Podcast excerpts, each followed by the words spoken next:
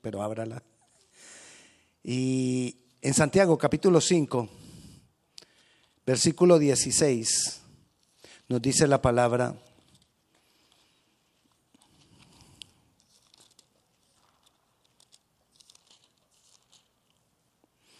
Confesaos vuestras ofensas unos a otros y orad unos por otros para que seáis sanados. La oración eficaz del justo, ¿qué dice? Puede mucho. La oración eficaz del justo. La oración influye en mi relación con Dios. Si yo tengo una vida de oración, yo más fácilmente voy a tener una buena relación con Dios. La oración me hace a mí dispuesto o me dispone para que Dios pueda obrar en mi vida. Es por la oración. No es que la oración nosotros cambiamos lo que hay en el corazón de Dios, no. Es que es por la oración que estamos dispuestos para recibir lo que Dios tiene para nosotros. Amén. Por ejemplo, le doy un ejemplo. Si yo vengo en oración a Dios y me arrepiento en oración a Él, ¿qué recibo? Perdón. Pero si yo no me arrepiento, no pasa. Entonces, ¿qué hizo la oración? ¿Cambió el corazón de Dios? No. La oración lo que hizo fue disponerme a mí para recibir el perdón de Dios. Entonces, la oración hace dos cosas. Me, me lleva a una mejor relación con el Señor, una relación más estrecha, una relación más dinámica de va y viene, pero también me dispone para recibir las bendiciones de Dios hace que mi corazón esté dispuesto para recibir. Y también lo que Dios hace es que cuando Dios me bendice, Él se asegura que la bendición no dañe mi corazón. Quizás algunas veces no recibimos la bendición, porque quizás esa bendición, que en realidad no es la bendición, sino mi corazón, se va a dañar y me voy a aferrar más y más a la bendición. Pero estamos leyendo que la, oración eficaz del justo, o sea, el, Dios nos va a llevar a que nosotros hagamos oraciones donde Él se asegure que eso no me vaya a hacer daño. Quizás por eso yo no me he ganado la lotería. No sé si quizás sea que me hará daño. Además que no la compro, entonces menos. ¿Quién es el justo? Porque dice la oración eficaz. ¿De quién? Del justo. ¿Quién es el justo? El que busca a Dios. La búsqueda de Dios hará que en nosotros se produzca lo que viene de Dios. Y la oración de esta persona que busca a Dios puede mucho. Eso es lo que nos está diciendo ahí puede mucho. Vayamos a Romanos para que completemos un poco esto. En el libro a los Romanos, o la carta del apóstol Pablo a los Romanos, en el capítulo 3, en el versículo 10, mira lo que dice. Como está escrito, no hay justo ni aún uno Ay, entonces eso, eso de que la oración del justo puede mucho si no hay justo ni aún uno. Ni uno somos justos. Ninguno somos justos por nosotros mismos. Por mucho que tú te esfuerces, no podemos alcanzar la justicia por nosotros mismos. No hay quien entienda, dice el versículo 11. No hay quien, ¿qué? Busque a Dios. Por eso el Señor no encontraba justo a ninguno, porque ninguno buscaba a Dios. Todos se desviaron a una, se hicieron inútiles. Versículo 12. Todos se hicieron, se desviaron a una, se hicieron inútiles. ¿Qué es que se hicieron inútiles? No querían.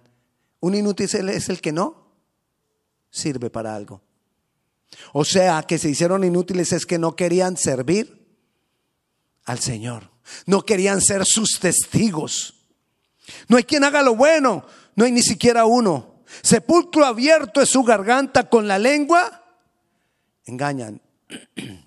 El justo cuida su lengua. El justo no engaña con su lengua. Veneno de áspides hay debajo de sus labios.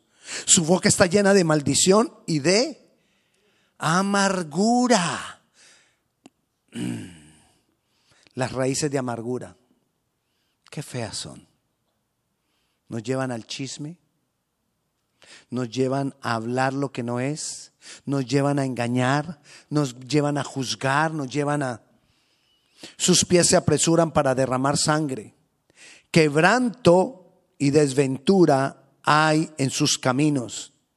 Y no conocieron camino de paz. No hay temor de Dios delante de sus ojos. El justo es justo porque busca a Dios. Y en esa búsqueda de Dios es transformado. No por, él, no, no por su propia justicia, no, sino que lo que hay en el corazón de Dios empieza a impregnarlo a uno. Cuando algo está impregnado es que algo se va llenando de eso. Nos vamos llenando de, de, lo justo que es Él. Pero si la persona no tiene, no, no busca al Señor, entonces no puede ser justo. Hay muchos salvos que somos justos o que son justos porque recibimos al Señor y eso nos da la salvación pero no caminamos como justos. Y debemos caminar como justos, porque la oración del justo puede mucho. Necesitamos caminar con Dios. Necesitamos caminar con Dios. En Génesis, capítulo 6, versículo 9, dice la palabra, estas son las generaciones de Noé. Noé, varón justo. Era perfecto en sus generaciones. ¿Por qué era perfecto? ¿Qué sigue? Con Dios caminó Noé. ¿Por qué no era perfecto? ¿Porque no cometía errores? No. Noé era perfecto porque caminaba con Dios. Y nosotros tenemos que aprender a caminar con Dios. Nosotros tenemos que caminar con Dios es creerle a lo que Dios ha dicho. Caminar con Dios es poder tener toda la confianza puesta en Él. Caminar con Dios es esperar en Él.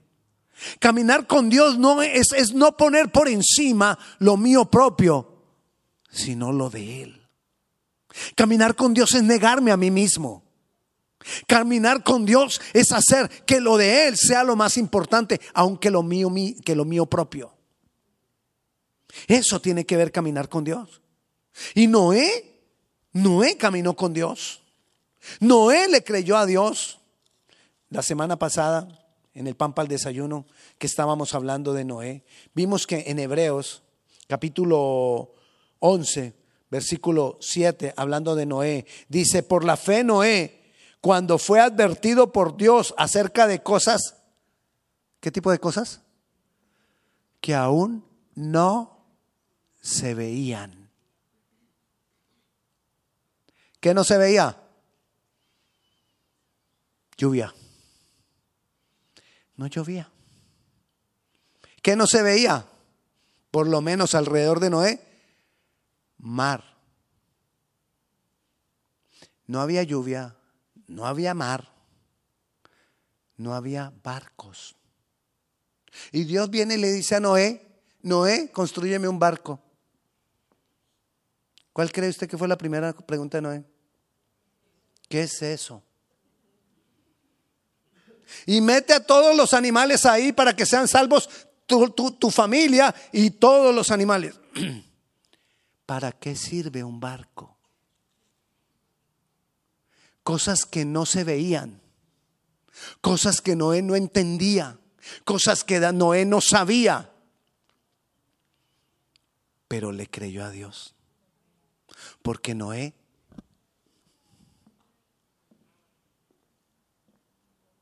caminaba con Dios. Cuando yo camino con Dios no necesito que Dios me esté explicando todo lo que, todo lo que yo necesito creer. Solo lo creo.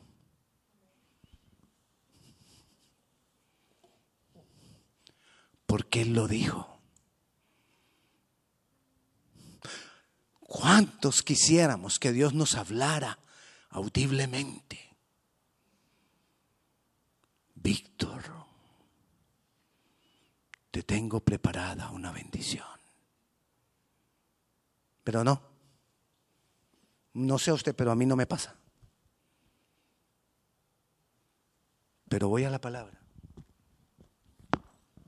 y encuentro que dice que para sus hijos Él tiene preparadas todas estas bendiciones.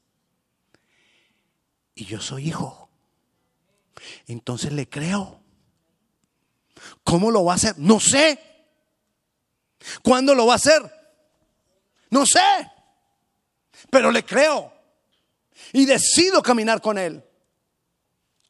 Y decido entonces, Señor, yo decido ser justo. Decido caminar contigo. Decido buscarte. Porque la oración del justo puede mucho. ¿Y usted sabe que es mucho para la Biblia? Mucho para la Biblia es muchísimo.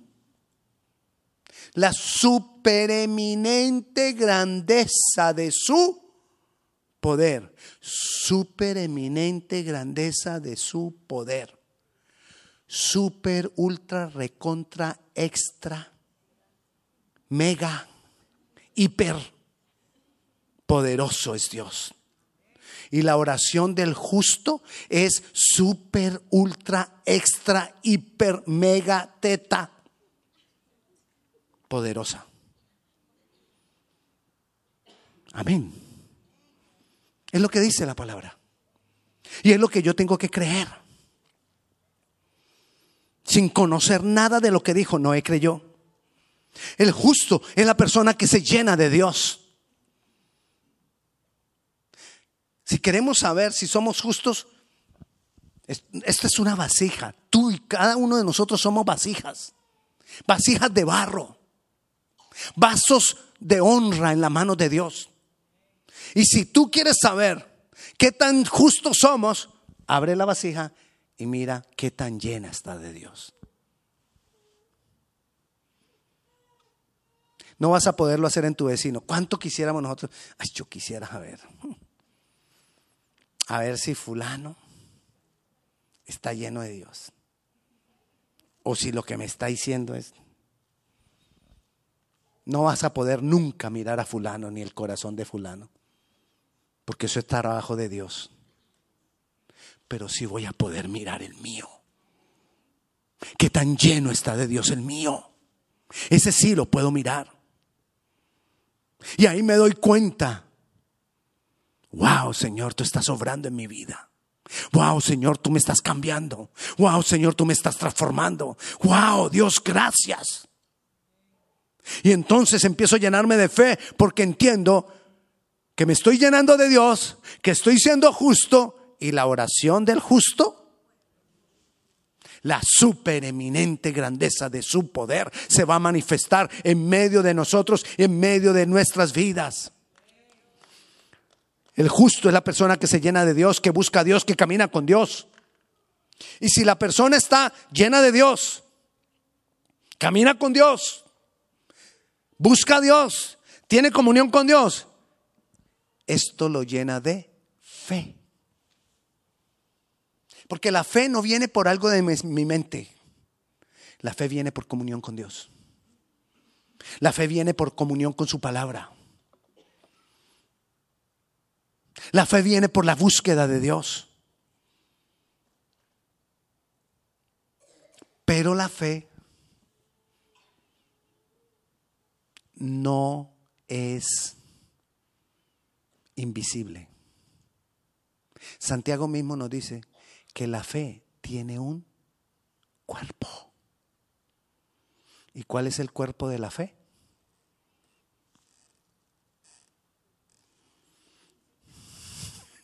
¿Cuál es el cuerpo de la fe? Nuestras obras. La fe tiene un cuerpo. Mi fe se ve por mis obras.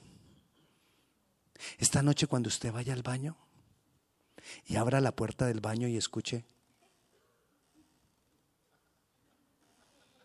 acuérdese, la fe tiene un cuerpo. Cada que oiga una puerta que hace, acuérdese, no le eche aceite, déjela. Para que me quede acordando siempre que la fe tiene un cuerpo y el cuerpo son mis obras. Así que si yo digo que soy, ¿qué? Que estoy lleno de Dios, tengo que amar a otros. Si yo digo que tengo, que yo soy justo, tengo que amar lo que Dios ama. Y si Dios más ama a los perdidos, yo los tengo que amar. Y si Dios ama a los pecadores, yo los tengo que amar. Y eso va a mostrar que yo tengo fe. Creemos que mostrar que tengo fe es creer que oro porque cambie esto y eso cambia. ¡Wow! ¡Qué fe!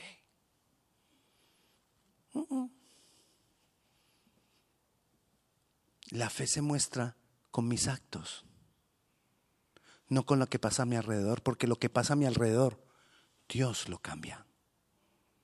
¿Qué valor tengo yo? Pero lo que pasa aquí adentro, yo me dispongo para que Él lo cambie. Y ahí es cuando yo tengo valor. Y tengo el valor que Él me da, no el que yo quiero tener. No el valor del orgullo para sentirme más espiritual. ¡Wow! Yo ya ahora soy más espiritual. Tú no. Tú sigues igual, le decimos al otro. Tú no cambias. Yo ahora soy líder. Ese está peor. No está peor, porque ni siquiera peor, a peor llega. Peor. O sea, más abajo todavía. Santiago 2.20. No lo dice la palabra.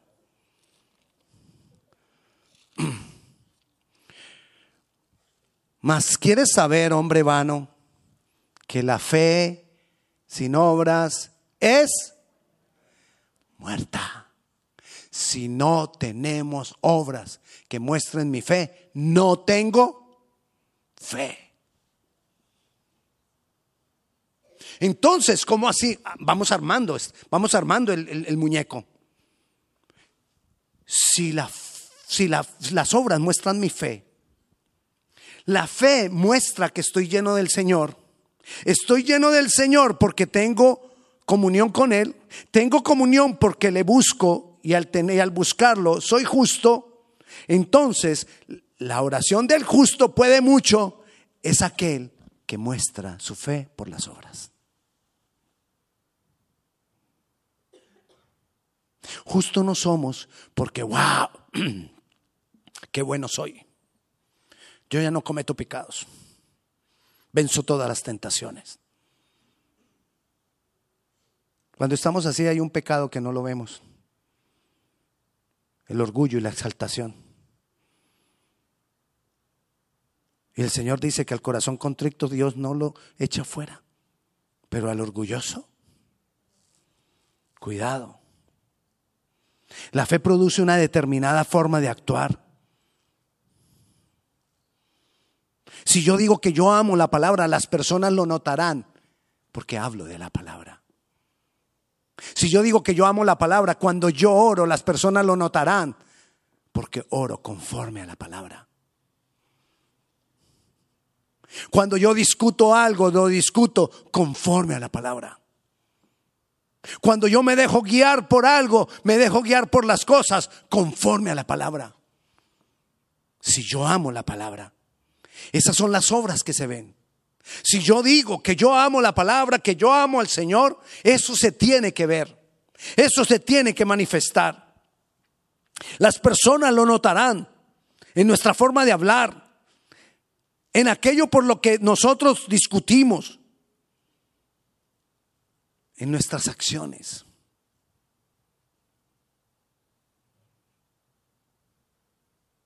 El justo confiesa sus errores. ¿Y la fe del justo? Perdón, la, oración del justo puede mucho. Volvamos, volvamos otra vez a Santiago, 3, a Santiago 5.16, que fue donde comenzamos. Y ahí nos dice, ¿con qué termina? La oración eficaz del justo puede mucho. ¿Pero con qué confiesa? ¿Con qué comienza? Confesaos vuestras ofensas unos a otros. Cuando yo ofendo, yo vengo y le confieso al hermano, hermano, te he ofendido. Perdóname. Amén. Ese es el justo. El que pide perdón. El que acepta que se equivocó. El que acepta que hizo lo malo el que acepta que ofendió al otro. Y entonces después de eso oramos los unos por los otros y somos sanados del dolor que nos hemos causado. Y ahí toma valor la oración eficaz del justo puede mucho. El justo anhela la voluntad de Dios. El justo quiere orar conforme a la voluntad de Dios. El justo no ora conforme a su propia voluntad. La oración eficaz del justo no es conforme a su propia voluntad, es conforme a la voluntad de Dios. Buscamos primero, los justos debemos buscar primero la voluntad de Dios antes que la respuesta a nuestra propia voluntad. Porque a veces creemos que la oración eficaz es orar y orar y orar. Y creemos que si oramos más duro, más eficaz es. ¿Usted creería que yo quizás sea uno de esos porque yo me emociono cuando estoy orando y levanto la voz? Pero no es que yo crea que eso lo hace eficaz. Uy, tan eficaz. Él cree que entre más duro, más eficaz. No, solo es emoción mía cuando oro. Me emociono y le doy libertad a mis emociones delante del Señor. Pero no es que creamos que esa es la oración eficaz. La oración eficaz nuestra es cuando nosotros primero vamos al Señor y buscamos su voluntad. Nos humillamos delante de Él y le pedimos que por favor nos muestre su voluntad. Que nos muestre su voluntad. ¿Quién cree usted que ha sido el más justo en la tierra? De los hombres que encontramos en la palabra de Dios, ¿quién cree usted que sea el más justo de todos? Oh, ok. ¿Algún otro? Noé. Jesús. Es el más, perdiste el examen. Jesús es el más justo de todos. Los seres que hemos estado bajo la tierra. Y mira lo que dice respecto de él, el versículo 39 de Mateo 26. Yendo un poco adelante, se postró sobre su rostro, orando y diciendo, Padre mío, Jesús, si es posible, pasa de mí esta copa. Era el más justo. ¿Y qué dijo? Pero que no se haga como yo quiero, sino como tú quieres, Padre. Y era el más justo. Y si así lo hizo Jesús, ¿cuánto más tú y yo? ¿Qué debemos hacer? Que no se haga, Señor, como yo quiero. Venimos en oración y le decimos, Señor, que no sea como tú dices. Perdón, que no sea como yo digo, sino que sea como tú lo dices, como tú lo quieres. Volvamos a Santiago 5. Estábamos en Santiago 5, volvamos ahí. En Santiago leímos el capítulo 5, 16. Confesad vuestras ofensas unos a otros y orad unos por otros para que seáis sanados. La oración eficaz del justo puede mucho. Pero mira lo que dice el 17. Elías era hombre sujeto a pasiones semejante a las nuestras. Va a haber tentaciones. El hecho de que seamos justos no quiere decir que no tengamos tentaciones. No quiere decir que no tengamos debilidades. No quiere decir que no tengamos ataques. Dice ahí, Elías era hombre justo, perdón, sujeto a pasiones semejantes a las nuestras y oró fervientemente para que no lloviese y no llovió sobre la tierra por tres años y seis meses. Y otra vez oró y el cielo dio lluvia y la tierra produjo su fruto. ¿Por qué pudo hacer semejante cosa Elías? Venir contra el rey Acab y decirle, no caerá lluvia por tres años y medio y a los tres años y medio decirle, ahora va a llover. ¿De dónde saca un hombre de eso? Eso sencillo. No entendemos muchas cosas, pero Dios se lo había dicho. Y Él lo hizo. ¿Por qué se manifestó de esa manera poderosa la oración en Elías? Porque la oración del justo puede mucho. Porque era conforme a la voluntad de Dios. Era conforme a la voluntad de Dios. En Primera de Reyes nos dice la palabra, capítulo 17, versículo 1. Entonces Elías Tisbita, que era de los moradores de Galad, dijo a Jehová, vive Jehová Dios de Israel, en cuya presencia estoy. ¿Qué característica había de Elías? Estaba en la presencia de Jehová Dios. No habrá lluvia ni rocío en estos años, sino por mi palabra. ¿Por qué él pudo hacer eso? Porque estaba en la presencia de Dios, porque buscaba a Dios, porque Dios, porque caminaba con Dios, porque Dios lo llenaba, porque él podría decir, Dios lo así lo ha dicho, porque él preguntaba y conocía la voluntad de Dios. La presencia de Dios nos hace justos. La presencia de Dios nos llena, nos lleva a orar conforme a la voluntad de Dios. La presencia de Dios hace que nuestra oración sea eficaz. La presencia de Dios es la que me dice cómo debo orar. La presencia de Dios es la que me, pone amor por la palabra. La presencia de Dios es la que me invita a que estemos congregados en medio de oración es la presencia de Dios. La presencia de Dios me lleva al lugar preciso en el momento preciso para recibir de Dios y que su oración fluya por nuestra boca.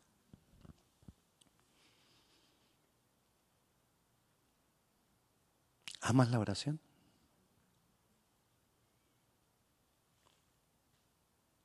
Abre el cofre y mira de qué estamos llenos. ¿Amas la presencia de Dios? ¿Cuánto lo buscamos? ¿Cuánto buscamos que Él se revele a nosotros? ¿Cuánto buscamos que Él nos revele su amor? ¿Cuánto buscamos que Él nos revele la palabra? ¿Cuánto le buscamos en oración? A veces es difícil orar solo. Pero tenemos la oración congregacional. Martes y jueves, 7 y 30 de la noche, vía Zoom, estamos orando. Ahí lo tienes. Congregacionalmente. Tenemos que también tener la oración individual. ¿Estamos en la presencia de Dios? ¿Estamos buscando la presencia de Dios? ¿O estamos demasiado ocupados? Y estamos tan ocupados a veces y esperamos que hagamos una oración y todo cambie. ¿Será que es eficaz esa oración?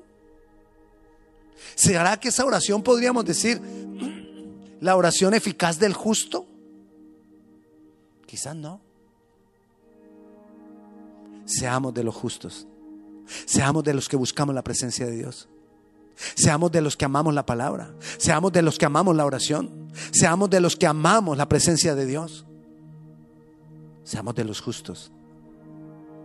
Y la oración eficaz del justo puede mucho. Veremos entonces la extra, hiper, super, nano, mega, hiper, teja, tella, ¿cómo es que llama la última? La tetra, bueno, grandeza de su poder. Supereminente, super, supereminente grandeza de su poder se va a ver manifestada en medio de nosotros conforme, no a tu voluntad, no a mi voluntad, conforme a su voluntad. Oremos.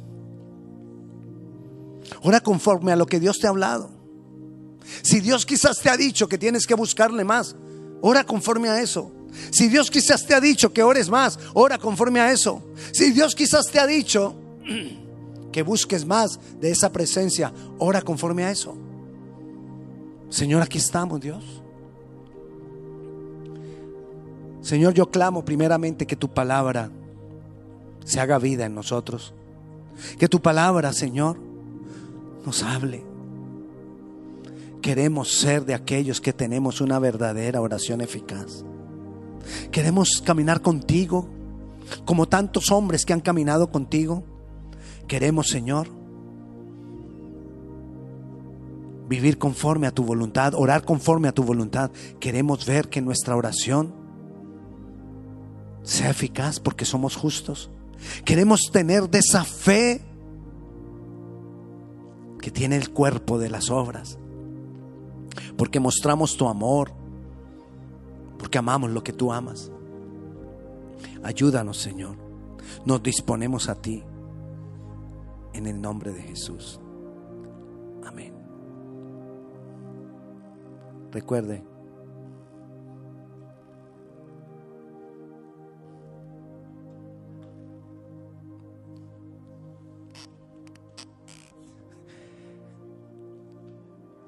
la oración eficaz del justo puede mucho. La fe tiene cuerpo. Dios te bendiga, la paz sea con cada uno de ustedes. Si alguno tiene alguna petición de oración, aquí tenemos personas que van a estar dispuestas para orar por usted. Bendiciones. Dentro de ocho días tenemos la vigilia. Vamos a estar hasta esta hora en el servicio. Salimos, comemos algún, algo rapidito en el lobby y volvemos a entrar y tenemos vigilia hasta la medianoche. Dios le bendiga. O más de la medianoche.